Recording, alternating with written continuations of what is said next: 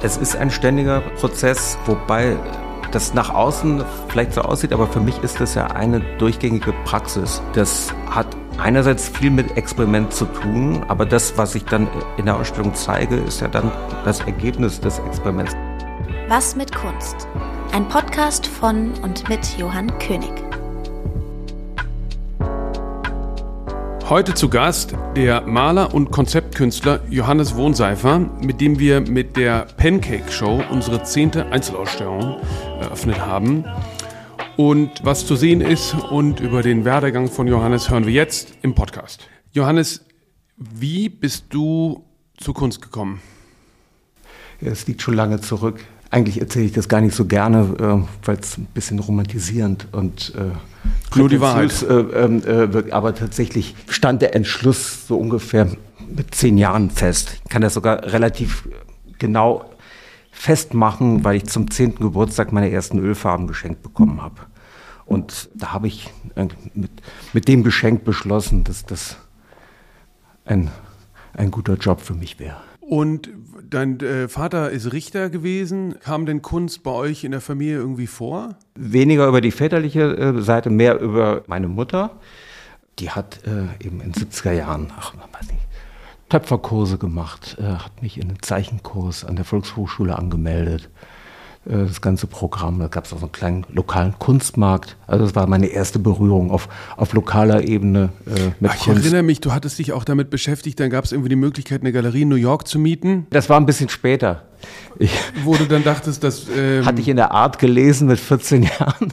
Da gab es eine äh, äh, Galerie für, für Teenager in, äh, in New York. Dann habe ich Polaroids äh, gemacht von meinen Bildern und habe die nach New York geschickt. Dann kam ein offizieller Brief ähm, äh, von einer New Yorker äh, Galerie zurück, dass sie gerne eine Ausstellung mit mir machen wollten. Das war aber ein Scam. Der Brief ging dann so weiter, dass man weiß nicht, 800 Dollar oder 1000 Dollar im Voraus zahlen musste, um, um die Ausstellung äh, zu finanzieren. Ja. Und das hat dann nicht äh, stattgefunden. Und ähm, dann erzähl mal, du hast sozusagen früh diesen Entschluss gefasst, und hast dann aber auch ja, das war noch sehr, sehr naiv. Mein Vater hat tatsächlich das dahingehend unterstützt. Der ist mit mir viele Ausstellungen in Köln äh, besucht. Und was, was noch wichtiger war, der äh, hat mir die äh, Ausstellungskataloge äh, immer mitgebracht oder gekauft beim, beim Ausstellungsbesuch. Also ich habe zum Beispiel Westkunst dann mit 13 Jahren ähm, äh, gesehen und habe dann auch den Katalog zu Hause gehabt. Und das, das war ein ganz prägendes Erlebnis. Also ich habe mir die Kunst auch, sehr viel ähm, damals über, über Bücher äh, angeeignet. Dann hatte ich die Picasso-Bücher, diese großen Bildbände von Duncan, wo es dann um, um, um das Atelierleben von Picasso geht, auf dem Schloss und äh, der malt den ganzen Tag. Und das war für mich äh, so eine sehr schöne Vorstellung meinen Beruf zu, zu verbringen, ne? also mein, mhm. mein, meine Zeit ähm, mit, mit Arbeit zu verbringen. Und dann hast du, was kam zuerst? Du hast ja dann in der Galerie gearbeitet und dich auch auf Akademieplätze beworben. Wie, wie fing sozusagen der Einstieg in die, in die professionelle Kunstwelt an? Ja, ich habe ja dann erstmal so von, von 10 bis 18, 19 gearbeitet. Also ich habe in der Zeit sehr viele Bilder und Objekte gemacht, neben, neben der Schule. Ich hatte zwischenzeitlich die Idee, Schule abzubrechen, weil ich gelesen hatte, dass man sich Düsseldorf an der Kunstakademie direkt bewerben kann, auch ohne Abitur. Mhm. Das habe ich aber dann verworfen, habe dann Abitur gemacht und dann war für mich ganz klar, der nächste Schritt war, dass ich Kunst studieren wollte. Also es war mich tatsächlich auch ein, ein, ein, ich habe mich schon als Künstler gefühlt. Mhm, mh. Ich konnte jetzt auch schon auf, auf acht, neun Jahre kontinuierliche Arbeit zurückblicken. Ich hatte schon, ich weiß nicht, hunderte Bilder gemalt. Und für mich war das der, der nächste logische Schritt, jetzt Kunststudent zu werden. Und wenn du heute die Bilder anguckst, hattest du da schon deine Sprache gefunden? Nein, noch, ähm, noch nicht, ob, obwohl ich in einigen Bildern auch schon mit Text beschäftigt habe. Meine, meine erste Bewerbung an der Kunstakademie äh, Düsseldorf war rein mit Textarbeiten. Das sind tatsächlich, wenn's, wenn die noch existieren, wären das noch gültige Arbeiten mhm, ähm, für mich. Andere nicht, da ist auch viel peinliches Zeug dabei. Ich habe mich aber mit den, mit den Bedingungen des Aufnahmeprozesses an der Kunstakademie überhaupt nicht beschäftigt, weil ich mhm. eine jugendliche Arroganz hatte. Das war für mich ganz logisch, dass ich genommen werden musste, weil ich habe ja jetzt schon konnte ja schon auf eine Praxis verweisen. Und von daher habe ich mich da überhaupt nicht mit beschäftigt und bin deswegen äh, krachend gescheitert. Und dann wurdest du nicht genommen, genau. hast dann aber später intensiv mit einem Künstler gearbeitet, der auch nicht genommen wurde, mit Martin Kippenberger. Der wurde tatsächlich genommen. Der hat, der hat ja, äh, er hat zwar wenig studiert, aber er. Ach ja, ich dachte, er, er hätte nämlich an, nicht studiert. Ähm, nee, er war an, an der Kunsthochschule in Hamburg. Ah, ich dachte, er hätte dann da unterrichtet, aber ich dachte, er wäre nicht genommen worden auch. Doch, er, ähm, er, aber er war fast nie da. Oder er wurde in Düsseldorf dann nicht genommen. Oh, das weiß ich nicht. Weil ich meine, da hätte es wie so ein Trauma gegeben, dass er dann nicht genommen wurde. Und wie kam es dazu, dass du äh, mit, mit äh, ihm gearbeitet hast? Ich, äh, ich musste ähm, etwas länger ausholen. Ich, ich, musste etwas machen nach der Schule ähm, und habe dann unmotiviertes äh, Jurastudium als, als Warteschleife äh, begonnen äh, um Familie zu beruhigen und ähm, um krankenversichert zu sein, äh, all das, was damit zusammenhängt, um, um, um das abzusichern und hatte dann gleichzeitig mein erstes Atelier in Köln, das äh, direkt in Uninähe war. Ja, ich äh, habe dann mehr oder weniger so getan, äh, als ob ich Jura studiert hätte und war die meiste Zeit in meinem Atelier in Uninähe. Mhm. Aber ich war auch in den Vorlesungen und ähm, es war gar nicht mal so uninteressant, aber ich konnte mich nie richtig darauf konzentrieren. Mhm. Und das, das ging zwei Jahre gut. Dann hat mein Vater, der eben auch ähm, als Dozent an der Kölner Uni gearbeitet hat, hat der gemerkt, dass ich nach zwei Jahren, dass mir da immer, immer noch die grundsätzlichen Be Begrifflichkeiten fehlten und dass ich äh, das nicht ernsthaft verfolge. Und ähm, gleichzeitig ähm, habe ich eben zwei Jahre relativ isoliert in diesem Atelier gearbeitet, sehr viel gearbeitet, sehr lange gearbeitet. Das hat mir sehr gut getan, war aber ähm, keine gesunde Situation, weil ich fast gar keinen Austausch immer mit anderen Künstlerinnen hatte. Und ein sehr guter alter Freund von mir, der äh, Michael Zöllner, der äh, zwischenzeitlich an der Kunstakademie äh, Düsseldorf angenommen wurde. Der das, war eben smarter als ich äh, und, und ähm, hat aus meinen Fehlern gelernt, den äh, Bewerbungsprozess perfekt durchlaufen und war dann in der Klasse von Gerhard Merz. Hat dann aber nach einem Jahr aufgehört mit Kunst und hat weiter Typografie studiert äh, an der Düsseldorfer Kunstakademie bei Walter Nickels. Der hatte einen Job in einer Galerie und äh, brauchte noch jemanden, der ihm hilft. So bin ich in, in diese Galeriearbeit reingekommen. Ah, okay, der hat dann bei der Galerie Kapitän gearbeitet? Nein, der hat nicht bei, der hat bei, äh, bei, äh, bei der Galerie Ernst Busche gearbeitet. Mhm. Und hat dann äh, kurz Zeit später gewechselt zu Jablonka. Mhm. Und dann hatte ich diesen Job bei Busche. Mhm. Und ich kannte den Burkhard Riemschneider, der damals als Assistent bei Gisela Kapitän gearbeitet hat. Und der Burkhard brauchte einen, äh, jemanden äh, für einen speziellen äh, Ausstellungsaufbau. Und da hat er mich gefragt. Das war eine Ausstellung von, von Larry Clark mhm. 1992 äh, bei, bei Gisela Kapitän. Mhm. Die Ausstellung habe ich aufgebaut und war ein sehr langwieriger ähm, und, und delikater ähm, äh, Ausstellungsaufbau, weil, weil das waren die, die originalen äh, Prints, die direkt mit kleinen Nägeln, fast Nadeln, ähm, direkt an der Wand installiert werden sollten als umlaufender Fries. Und der Larry Clark hat aber darauf bestanden, dass beim Aufbauprozess keine Wasserwaage äh, verwendet wird. Mhm. Aber es sollte aber trotzdem gerade sein. Und der Larry Clark war zu dem Zeitpunkt ähm, ja, so ein grumpy old man. Wir haben uns dann aber über das Skaten angenähert. Also es war derzeit bevor Kids erschienen. Also mhm. ich wusste nicht, dass, dass er einen Bezug zum Skateboarding hatte. Mhm. Aber ich trug dann beim Aufbau ein Skate-T-Shirt. Und daraufhin hat er gefragt. Und, und, da bin ich mit ihm zur äh, Domplatte gegangen äh, in Köln. Äh, das war damals noch ein, ein Skatespot. Und dann haben wir uns sehr gut ähm, ähm, angenähert und, und, äh, und gut verstanden. Ich bin dann mit ihm eine ganze Woche zu, zu den Skaterspots in, in Köln gefahren. Er hat sehr viele Fotos gemacht. Das war dann mein Beginn der Künstlerbetreuung, mhm. gesehen. Mhm.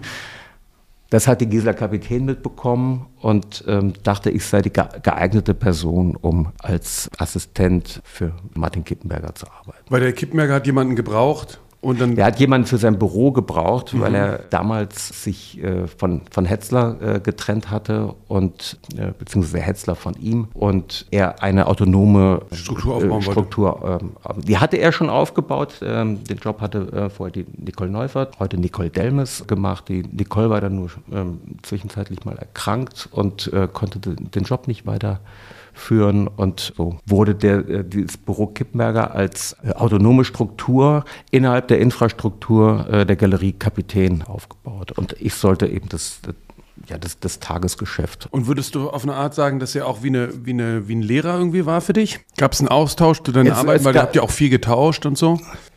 Ja, aber wir haben, ich, ich habe ihm eigentlich nie von, von meinen Arbeiten erzählt. Mhm. Das, ging, das war schon ganz klar ausgerichtet auf ihn, auf seine Arbeit. Ähm, er hat aber immer wieder mal gefragt, aber ich habe ich hab das nie in den Vordergrund gestellt. Aber er hat trotzdem getauscht. Das waren Vielleicht war es auch so eine Art Gnadentausch. Ne? Mhm. Ich habe trotzdem sehr viel dabei gelernt. Ja. Der Austausch war ja trotzdem da. Der Austausch über die eigene Arbeit ist ja manchmal gar nicht so wichtig, sondern der, allgemeine Austausch über, über Kunst und ähm, über die Haltung zu Kunst, das, das war äh, eigentlich äh, immer wichtiger.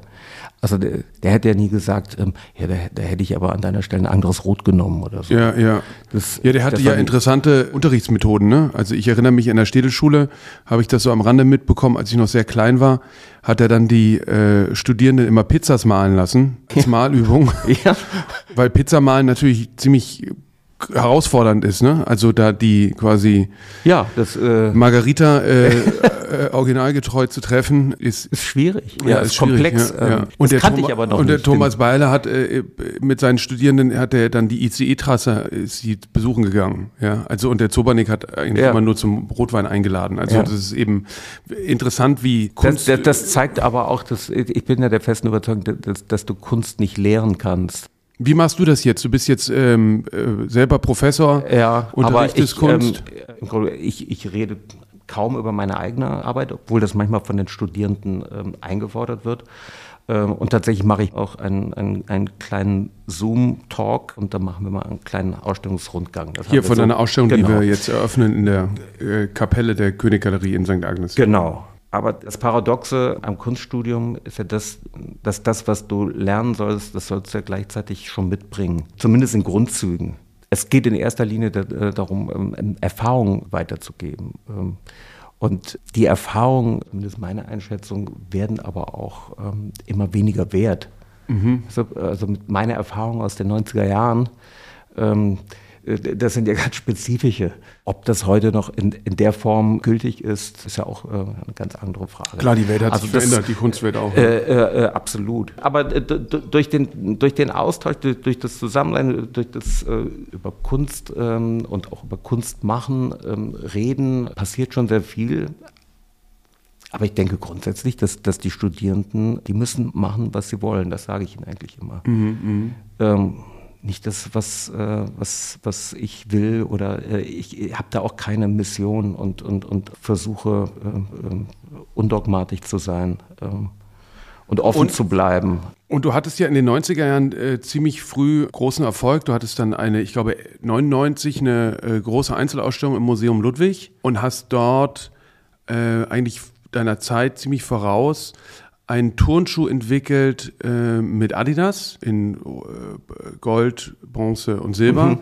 Und hast einen be bezogen auf die Olympiade ähm, 72, 72 München, also in genau. deiner Arbeit geht es eigentlich ganz stark um, ja, wie soll man sagen, kulturpolitische Themen der Mainstream, weiß ich nicht, Deutschland, die, das Erscheinungsbild, dann historische Momente. Du hast eine sehr bekannte Arbeit gemacht. Äh, ich glaube, ganz viel hat immer mit der subjektiven eigenen Geschichte und Erfahrung zu tun. Du hast den, mhm.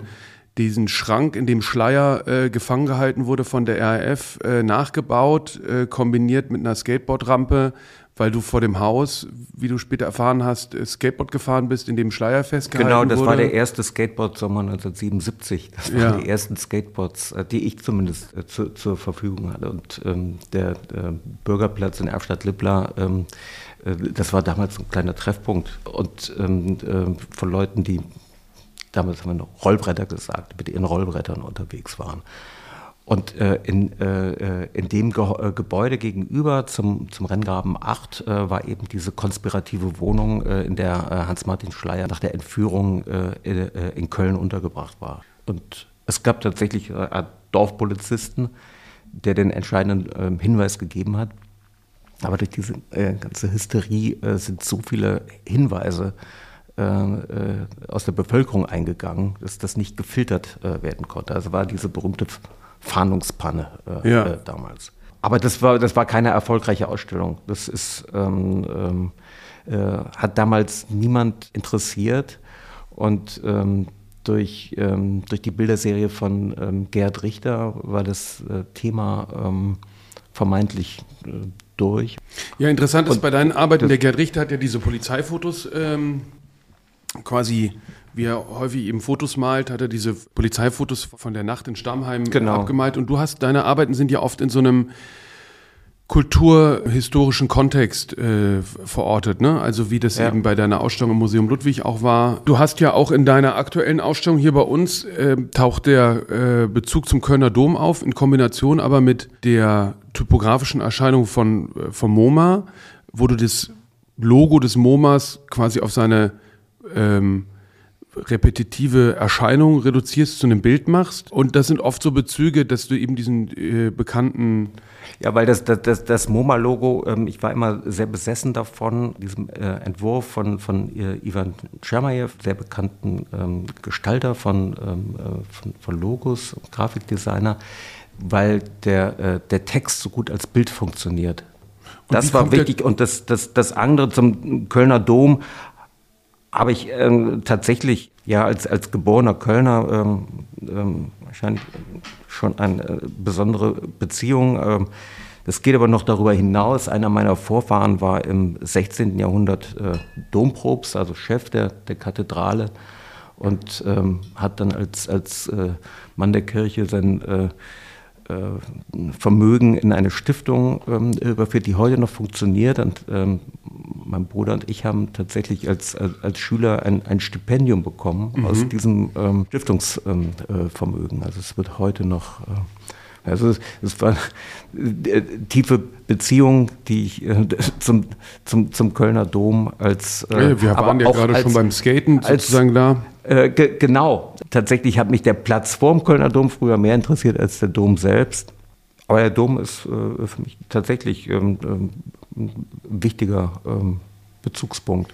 Und Gehe auch oft da rein und, und ähm, äh, arbeite tatsächlich im Moment äh, äh auch noch an, äh, ein, an einer äh, Skulpturenserie, die die kleine Fehlstellen im Gemäuer des, äh, des Doms ergänzt. Ne? Ah, wo du so Abgüsse genommen hast, ne? Genau, und ich habe äh, Kontakt äh, zur, zur Dombauhütte äh, und habe eben Gesteinsreste des, des Doms ähm, äh, bekommen, äh, die ich dann ähm, gemahlen habe und ähm, aus denen ich dann ähm, Pigment gewonnen habe und, und die, die Farbe für den Schatten dieses Bildes, das, das Bild ist auf ähm, Aluminiumelement gemalt, das dann nochmal ähm, einen perspektivischen Schatten, ähm, ähm, um einen perspektivischen Schatten auch aus Aluminium ergänzt wird. Und dieser Schatten ist eben in der Farbe des Doms äh, gemacht.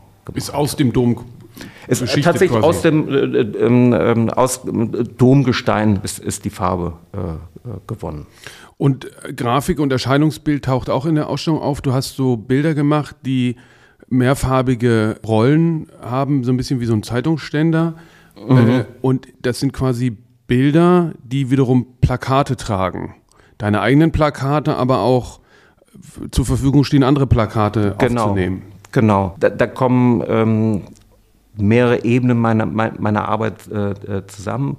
Äh, zum einen ähm, die, die Praxis, ähm, Plakate zu, ähm, zur Ausstellung äh, äh, zu entwerfen, ich war immer an Plakaten ins, äh, interessiert, schon, ähm, schon als Kind, habe immer Plakate gesammelt, habe dann selbstverständlich auch ähm, während meiner Arbeit für Kippenberger, da war das ja auch ganz, ganz wichtig bei ihm. Ähm, die Plakate standen, waren ja für ihn den, äh, gültige Ersatz seiner äh, Druckgrafik. Und seine Plakate wurden dann auch immer regelmäßig zu, zu Grafikmappen zusammengefasst. Ähm, also das ist, war eben ähm, in, in dem Sinne auch eine, eine wichtige äh, Prägung. Gerade in den letzten Jahren durch, durch die ähm, Online- und ähm, äh, durch den äh, Druckereien und die Digitaldruck ähm, ist es auch wesentlich äh, niederschwelliger, heutzutage ein Pla Plakat zu machen als äh, in den 90er Jahren äh, war das sehr viel aufwendiger, ein, ein Siebdruckplakat herzustellen. Bei den Arbeiten, ja, du sagst, wie ein Zeitungsständer, ja, äh, genau. Es war tatsächlich äh, umgedreht, habe ich die Struktur das erste Mal, das ist ein, ein Fundstück äh, aus dem Alltag in, in Los Angeles äh, auf einem Sportplatz gesehen. Und zwar waren das äh, die, die Behälter für die ähm, Baseballschläger. Mhm. Das war eine ähnliche Struktur, Metallröhren aneinander geschweißt, äh, sodass man äh, die, die Schläger dort ähm, äh, äh, ablegen konnte und, und, und, rausziehen konnte. Und das habe ich eben ähm, ähm als, als, als, als Grundstruktur übernommen. Das sind Röhren, die 50 Zentimeter breit sind, jeweils sieben Rohre übereinander ergeben ein, ein Bild und jedes Rohr ist in einer anderen Rallfarbe lackiert professionell lackiert von, von einer äh, guten Autolackiererei. Und dann montiert auf eine Leinwand? Nein, auf, ähm, ähm, auf, auf einen Aluminiumrahmen. Mhm. Und dieses RAL-System spielt auch eine Rolle in deiner Arbeit? Ja, ist sehr wichtig, darauf komme ich immer zurück. Bei der Arbeit war mir sehr wichtig, dass die Arbeit sieht aus wie ein Multiple, ist aber immer ein Unikat. Es gibt äh, in dem klassischen RAL-Farbtonspektrum gibt es 216 Farben. Ich bin kein Mathematiker, aber wenn du das jetzt multiplizierst ähm, und, und alle Farbkombinationen äh, durchspielst, sind das eigentlich äh, unendliche ähm, ähm, Möglichkeiten der, der Konfiguration. Und du hast auch mal Bilder gemacht mit den sozusagen verbotenen Rahlfarben äh, der Wehrmacht. Das Rahlsystem gibt es schon. Ja, seit, ich, seit den 1920er Jahren, mhm. ähm, glaube ich. RAL steht für Reichsausschuss Lieferbedingungen. Ah ja. Das hat sich damals darauf verständigt, bestimmte Standards für ähm, äh, Farben festzusetzen.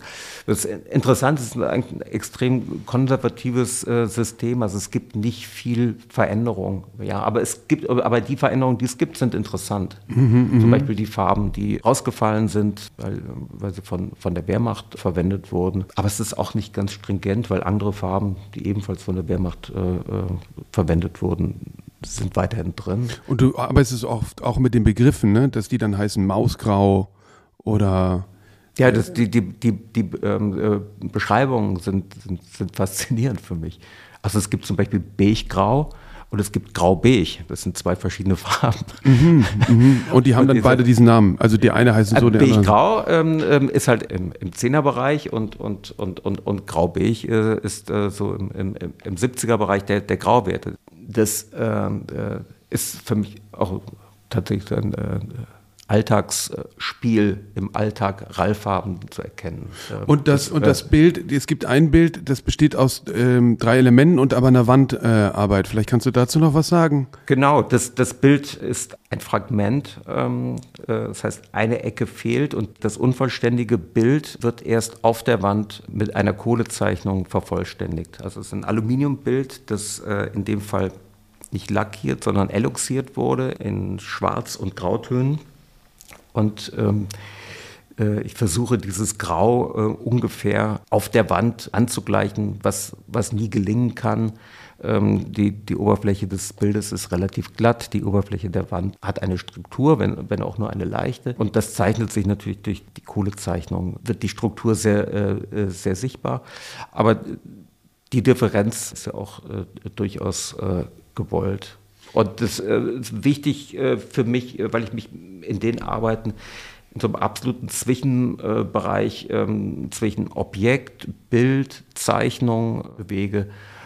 Für mich bleibt es ähm, äh, immer ein Bild, aber es hat die Form selber hat selbstverständlich auch et etwas Objekthaftes und die Zeichnung auf der Wand ähm, ist ja auch da. Und, und, und in dem, dem knöpft vielleicht so ein bisschen an, da gibt es ein, ähm, wie so eine Art Aluminiumblock, wo du ein Pixel genommen hast aus einem Foto oder einer Oberfläche und das lässt ja. du dann ausfräsen aus einem Aluminiumblock, genau. der dann wie so eine Art Erinnert vielleicht so ein bisschen an Louis Nevelson. Ähm, ein Relief. Wie ein Relief, oder, genau. Ja, ja, ich definiere die als, ähm, äh, als Bilder, als Malerei, obwohl ich jetzt äh, überhaupt nicht ähm, ähm Hand äh, angelegt habe. Es ist ein rein industrielles ähm, ähm, äh, Produkt, äh, wenn du so willst. Der, der Prozess ist für mich eben faszinierend, weil es ein es ist ein skulpturaler ähm, äh, Prozess. Material wird weggenommen aus einer massiven ähm, äh, Aluminiumplatte, äh, die eben ähm, sehr schwer ist. Das Bild funktioniert über und mit dem Material. Also es ist auch titelgebend. Äh, die Bilder ähm, heißen äh, äh, Aluminium Painting, selbsterklärend und ähm, werden nicht lackiert, sondern auch in dem Fall ähm, äh, eloxiert. Ähm, in dem Fall einfarbig. Es gibt auch ähm, äh, mehrfarbige äh, Varianten, aber das ist äh, die einfarbige Variante. Und das erfüllt von dem technischen Prozess ähm, im Grunde genommen das, wo, wonach sich ähm, ähm viele ähm, monochrome Malerinnen und Maler äh, sehen, äh, nach, nach einer Einheit von Farbe und Träger. Weil durch, durch den ähm, ähm, äh, Eloxierungsprozess dringt die, äh, die Farbe in das Material ein und, und härtet das Material auch gleichzeitig nochmal. Ja, ist sehr interessant, wenn man sich nach links und rechts bewegt, wie die Oberfläche visuell sich verändert von dem jeweiligen Blickwinkel. Ja, die, hat, die Bilder haben etwas sehr Plastisches und was ich an dem mag, ist, dass, dass, dass man die Schwere, ähm, dass sich die Schwere äh, vermittelt. Die Massivität, das, äh, das ist wichtig ähm, äh, bei diesen Arbeiten. Bei einem anderen Bild in der Ausstellung wiederum das ist quasi klassisch gemalt und dann nimmst du aber einen Laser und laserst die letzte Oberfläche ab. Ja. ja, das ist schwarz, du malst es und dann ist es am Ende schwarz, wenn man so will, nochmal übergrundiert und genau. dann laserst du diese das Oberfläche wieder, wieder ab und, dann bleiben. Ich überarbeite das aber auch wieder. Also jetzt haben wir ja quasi mehrere experimentelle Malprozesse. Fällt dir das schwer? Warum so viel sozusagen parallel? Weil das Interessante ist ja auch, dass sich das gar nicht unbedingt jetzt dem Betrachter, der Betrachterin von selbst erschließt. Ist das sozusagen für dich ein fortlaufendes Experiment? Warum legst du dich nicht fest auf eine Vorgehensweise? Mhm. Ist es immer das, ja, das Unfertige? Weil es gibt zum Beispiel noch ein anderes Bild in der Ausstellung, das ist ein wie so ein angefangener Entwurf von einem Plakat. Da ist ein, ein Panzer zu sehen, der von einem anderen Urheber kommt und da ist so ein Post-it drauf äh, mit dem ja, Titel der die, Ausstellung die, die The Pancake Show. Genau. Also die, ist das alles ein ständiger Prozess? Es ist ein ständiger Prozess, ähm, wobei das nach außen vielleicht so aussieht, aber für mich ist das ja eine durchgängige Praxis. Das hat einerseits viel mit Experiment zu tun, aber das, was ich dann in der Ausstellung zeige, ist ja dann das Ergebnis des Experiments. Das ist ja, das beruht ja dann tatsächlich, also teilweise arbeite ich ja seit Jahren an bestimmten Bildern oder Serien und das funktioniert ja auch nicht ähm, ähm auf, ähm, auf Anhieb. Also zum Beispiel Aluminium Paintings oder auch das MoMA Painting, über das wir eben gesprochen haben, da gab es auch große innere Widerstände bei mir, das zu zeigen. Und das, das sieht eventuell so aus, dass es sehr verschieden ist, aber ähm, es beruht alles auf meiner Praxis. Vielleicht lässt es sich besser über den Ausstellungstitel A Pancake Show erklären, weil das äh, klingt ja zunächst mal wie ein alberner Titel stammte tatsächlich aus der Kommunikation mit einer äh, Studierenden, und äh, ich habe sie gefragt, ob sie an der Painting Show teilnehmen möchte. Und sie mhm. hat, hatte aber Pancake Show verstanden. Und ähm, a, a, a Pancake Show? Und dann hat mir das aber so gut gefallen als Analogie für Malerei, weil beim Pancake, beim Pfannkuchen äh, mischst du auch verschiedene ähm, äh, Zutaten und dann wird es auf, äh, kommt es auf eine Oberfläche und es passiert etwas. Passt ja, ja, wieder ganz gut zu der Malaufgabe, Pizzas zu malen. Ja, ja, so, Pizza, Pancake, ja. Und so gesehen, es, es gibt ja auch süße äh, Pfannkuchen und es gibt scharfe Pfannkuchen äh, und ähm, Pfannkuchen in Österreich äh, sind was anderes als in Korea und überall gibt es Pfannkuchen. Also ich fand, ich fand die Analogie und, und, und eben auch die, diese sprachliche Nähe von, von Painting und Pancake äh, sehr reizvoll, dass ich dann tatsächlich das den Studierenden vorgeschlagen habe als Titel für, ähm, für, für diese Gruppenausstellung, an der wir tatsächlich gearbeitet haben. Das war ihnen aber, glaube ich, zu albern. Und mhm. ähm, dann äh, habe ich den Titel jetzt für mich genommen. Aber das, das beantwortet im Grunde genommen deine Frage von eben. Also diese verschiedene Ausgestaltung. Ja, es ist immer das Ergebnis ähm, die, die, die, dieses Prozesses, der ist mal mehr oder mal weniger experimentell. Aber das ist das Ergebnis ähm, ähm meiner, meiner künstlerischen Praxis. Ja, ich finde, äh, wo das gut zusammenkommt, ist in deiner Bilderserie von den Polaroid-Paintings. Für die jüngeren Zuhörerinnen ist es so, dass dieses Polaroid, das klassische Polaroid eben so ein ja, über äh, Quadrat hinausgehend, unten mit so einem, wie so einer Art Griffrahmen, kamen eben früher die Polaroids aus der äh, Polaroid-Kamera und dann dauerte das so ein paar Minuten, bis die äh, entwickelt waren. Und das Interessante ist, da gab es dann unterschiedliche Theorien, ob das Wedeln äh, jetzt das äh, Bild äh, beschleunigt oder nicht. Aber es ist eben sehr interessant, weil nach Andre 3000 muss man das machen. Ne? Ja, äh, ähm, weil, die, weil die Fotografie entwickelt sich eben sichtbar im Prozess und bevor die dann zum klaren Bild wird, ist sie eigentlich ein abstraktes Bild. Und es ist interessant, weil dieses abstrakte Bild eben im Entstehen ist und du heilst malerisch äh, interpretativ als abstraktes ja. Bild im Rahmen dieses Polaroids vergrößert, machst du eine Malerei, eine abstrakte Malerei, wo man aber äh, dadurch, dass man dieses Format wieder erkennt, zum Teil hast du die auch in Originalgröße gemacht, wie so eine innere Projektion von dem Bild, was entstehen könnte. Ja. Also eigentlich ganz ähm, symptomatisch oder exemplarisch für deine Arbeitsweise auch, oder? Ja, ich habe die Polaroid-Serie äh, 2011 begonnen. Das war zu einem Zeitpunkt, als Polaroid gerade insolvent gegangen ist. Und ich habe das als, äh, als großen Verlust erlebt, weil mir das als, als Medium immer sehr sympathisch war. Ich habe in dem Moment überlegt, dass, dass das jetzt der, der, der, der richtige historische Moment ist, um den fotografischen Prozess wieder zurückzuführen in die, in die Malerei.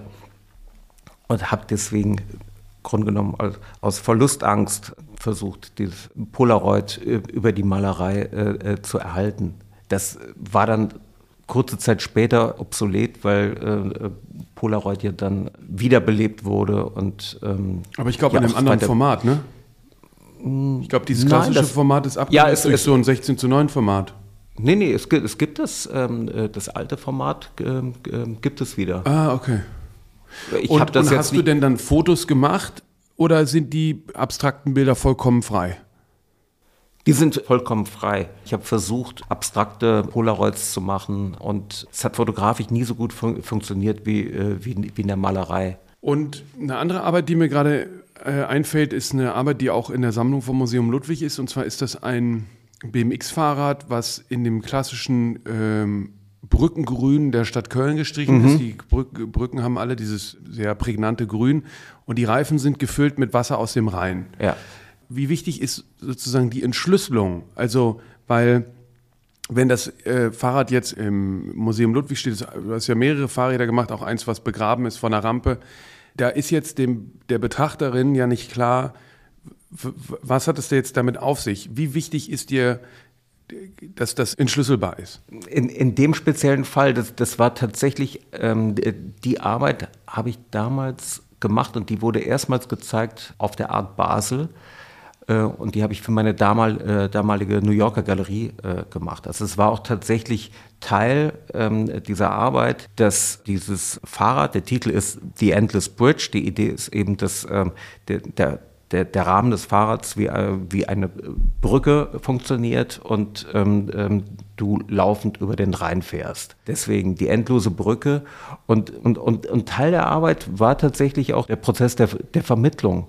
Und der lokale Bezug, ähm, äh, dass die Arbeit in Köln entstanden ist und dann ähm, symbolisch den, den Rhein nach, nach Basel runterschwimmt und dann äh, von, von einem New Yorker Galeristen entschlüsselt wird war schon Teil der Arbeit. Ein wenig wird die Arbeit auch dekodiert dadurch, ähm, dass eine, ähm, eine Kunststoffbox äh, zur Arbeit gehört, Das ist wie ein Kit mit Wasser, der Luftpumpe, also der ganze Prozess, äh, auch der, der performative Prozess. Ich bin ja selber mit, mit dem Fahrrad zum Rheinufer gefahren, habe ähm, die, ähm, die Luft aus den Reifen gelassen und habe dann mit, mit der Doppelluftpumpe das Rheinwasser reingepumpt. Das wurde auch foto, fotografisch dokumentiert. Also eine Box mit den Fotos der, äh, der Aktion ähm, ist eben auch in der Arbeit enthalten. Aber es stimmt schon, das, im Museum darf das nicht angefasst werden und ähm, äh, da sieht man dann eine, eine Box äh, mit, mit Fotos und ähm, ein Kanister und eine Luftpumpe. Aber, Aber ich denke, das ist äh, ziemlich simpel ähm, zu dekodieren.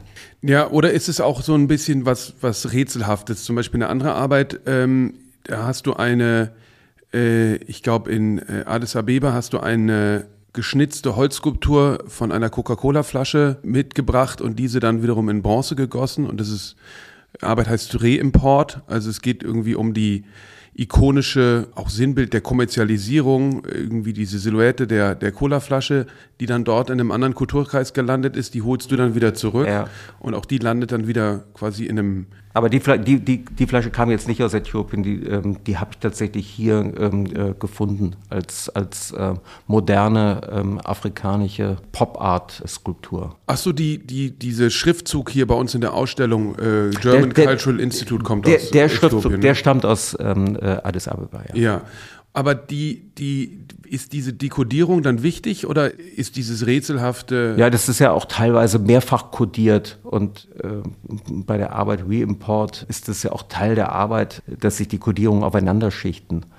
Dass es eine Appropriation der, der Colaflasche in, in Afrika passiert, das kommt nach Europa, dann nehme ich das und überführe das in ein anderes Material. Also das ist ein wichtiger ähm, ähm Teil der Arbeit und auch die, äh, die Verwirrung. Äh, und der Schriftzug, damit, äh, weil, weil, man kommt ja rein und sieht das und würde ja eigentlich glauben, das ist der Titel der Ausstellung oder es ist ein bisschen wie so ein Stand auf irgendeiner Messe oder so. Wie, wie arbeitest du dann? Du nimmst dann, weil das ist ja so ein bisschen äh, perspektivisch verzogen, die Schrift. Genau, die, die Schrift war eben oben an einer Fassade angebracht und ich konnte den perspektivisch verzerrt ähm, ähm, aufnehmen. Und ist tatsächlich daraus ist der Schriftzug ähm, abgeleitet worden. Mit allen Fehlern, also das, das L von, von Cultural hängt zum Beispiel an, an, an dem U äh, dran, ist nicht richtig festigt. Das war mir wichtig, weil es im Rahmen der Ausstellung auch immer wieder um ähm, Institutionen geht. Das MoMA, äh, die Kirche, und, und, und, und, und hier eben die Vermittlung deutscher Kultur im Ausland. Das war das äh, Goethe-Institut in ähm, Addis Abeba, das äh, diesen Schriftzug ähm, äh, gefunden habe. Also aber auch um Institutionen, aber also Deutschland ist natürlich schon auch ein, ein elementarer Teil deiner, deiner Arbeit und es geht immer wieder um Moralsystem, um deutsche Farben, um äh, deutsche Autos, um Och, Deutsche ja. Geschichte, den deutschen Herbst. Ja, auch. Aber also ich bin, ich bin da jetzt nicht national verengt. Aber, Aber das, klar, das, das, sind Themen, die nah ähm, äh, an mir dran sind. Ich bin eher mehr beeinflusst von, von Alltagserfahrungen oder Fundstücken im, ähm, äh, äh, im Alltag, wie jetzt dieser Schriftzug oder die, die Grundstruktur für die, für die, für die Poster-Paintings. Und das, also das eine habe ich in Kalifornien gefunden, das andere in, äh, in Äthiopien. Also das ähm, kommt, kommt auch zusammen. Aber Großteil äh, meiner Altungs äh, Alltagserfahrung mache äh, mach ich in Deutschland, das stimmt. Aber Und, zum Beispiel äh, das Foto, was Grundlage ist für dieses Aluminium-Painting, was hat das für einen Inhalt? Äh, das war ein äh, Foto von Betty Ford, äh, der damaligen First Lady von 1976. Ein, ein, Pressefoto. Das hat, hat sich verselbstständigt. Also das ist im Grunde genommen auch gar nicht mehr äh, wichtig. Ich wollte das eigentlich nie sagen, aber das. äh, weil, weil es tatsächlich zu kein, verstehen, kein, wie die einen Dinge zur anderen kommen. Kein, ähm, keine Rolle äh, spielt. Es hätte äh, wahrscheinlich auch jedes andere Foto sein können, äh, wo du dann so tief auf, auf Pixel-Ebene einzoomst. Aber das, das, das war äh, das Foto, ähm, weil ich mich eben auch sehr mit originaler und auch mit, mit, mit, ähm, mit gefundener Fotografie beschäftige das auch äh, öfter für, äh, für die Arbeit verwende. Äh, und klar, Adidas ist, ist eine, ein deutscher Konzern, aber eben auch global verständlich, internationale Marke. Du hast ja über die Ausstellung Museum Ludwig gesprochen. Die ähm, Olympiade 72 ist tatsächlich ähm, wichtige, erste, sehr diffuse äh, Kindheitserinnerung äh, an, äh, an, dieses Ereignis. Und war immer ähm, und bin auch ähm, ähm, äh, immer noch ähm, von, äh, von dem visuellen Erscheinungsbild von Otto Eicher für die Olympiade 72 fasziniert und ähm, habe damals versucht, eben einen, einen inhaltlich ähm, aufgeladenen Tonschuh zu gestalten. Das war die Idee, also dass, dass der Schuh äh, Elemente des visuellen Erscheinungsbilds der Olympiade 72 äh, in sich hat. Ähm, weil du das vorhin gesagt hast mit der Kirche und der, äh, dem Museum, du hast auch mal eine Performance-Ausstellung gemacht, wo du das Museum Abteiberg zu einer ja, Skate-Arena gemacht hast. Genau. Das Museum Abteiberg in Mönchengladbach gilt ja als, als der erste Museumsbau der, der Postmoderne. Und ähm, meine erste Assozi Assoziation, als ich das erste Mal das Museum betreten habe, war, war tatsächlich, dass das äh, wie ein Indoor-Skatepark aussieht. Diese ganzen ähm, äh, verschiedenen Ebenen, ähm, die, ähm, äh, die Rampen, die die, äh, die, die Ebenen äh, verbinden, das war eine erste Assoziation. Und als mich 1998 der damalige Direktor äh, Veit Lörs äh, nach einem Projekt fürs Museum fragte, äh, fragte spezifisch nach einem Projekt für die Cafeteria des Museums, weil die, die lief damals nicht und ähm, dachte, mit einer künstlerischen In Intervention wäre der Betrieb wieder zu äh, reanimieren kam ich auf die Idee, ein, ein Skateboard-Projekt ähm, dort zu machen. Und die Idee war, einen, einen professionellen Skater ähm, durch das Museum äh, äh, fahren zu lassen. Und da kommt wieder mein alter Freund Michael Zöllner ähm, äh, ins Spiel. Der hat dann nach seinem Typografiestudium äh, einen Verlag gegründet, den Tropenverlag. Und äh, hatte gerade über Raymond Pettibone den Kontakt zu Marc Gonzales äh, bekommen, hat die Kurzgeschichten von äh, Marc Gonzales äh, verlegt. Und ähm, der Marc Gonzales sollte eben sowieso ähm, für eine Lesereise äh, nach Deutschland kommen. Und ähm, so konnten wir das äh, koordinieren, weil wir hatten für das Museumsprojekt ähm, null Budget, also tatsächlich gar kein Geld. Mhm. Das heißt, äh, wir haben dann äh, mit dem Hausmeister des Museums aus alten Transportkisten des Museums die Rampen gebaut. Und es war dann möglich, dass, äh, dass Mark durch die ähm, permanente ähm, äh, Sammlung des Museums seine Skateboard-Performance aufführen konnte. Was mir gerade noch in den Sinn gekommen ist, was ich interessant finde, ist die, du hast ja dich auch viel, äh, du hast ja so Stales-Paintings gemacht und dich mit dem Stales weiter beschäftigt, der ähm, ja so eine Oberfläche hat, dass er, äh, also ich glaube, heute ist es wahrscheinlich nicht mehr so, aber damals von den Radarstrahlen nicht erfasst wurde genau. und unsichtbar ja. blieb. Und das ist äh, ja vielleicht ähnlich zu diesem Aluminium-Painting. Spielst du schon auch so mit dieser Sichtbarkeit, äh, Dekodierbarkeit, Nicht-Dekodierbarkeit und verschleierst ja. auf eine Art und Weise irgendwie die Dinge so, dass man sie Nein, Unsichtbarkeit oder unsichtbar zu sein ist natürlich eine faszinierende Vorstellung.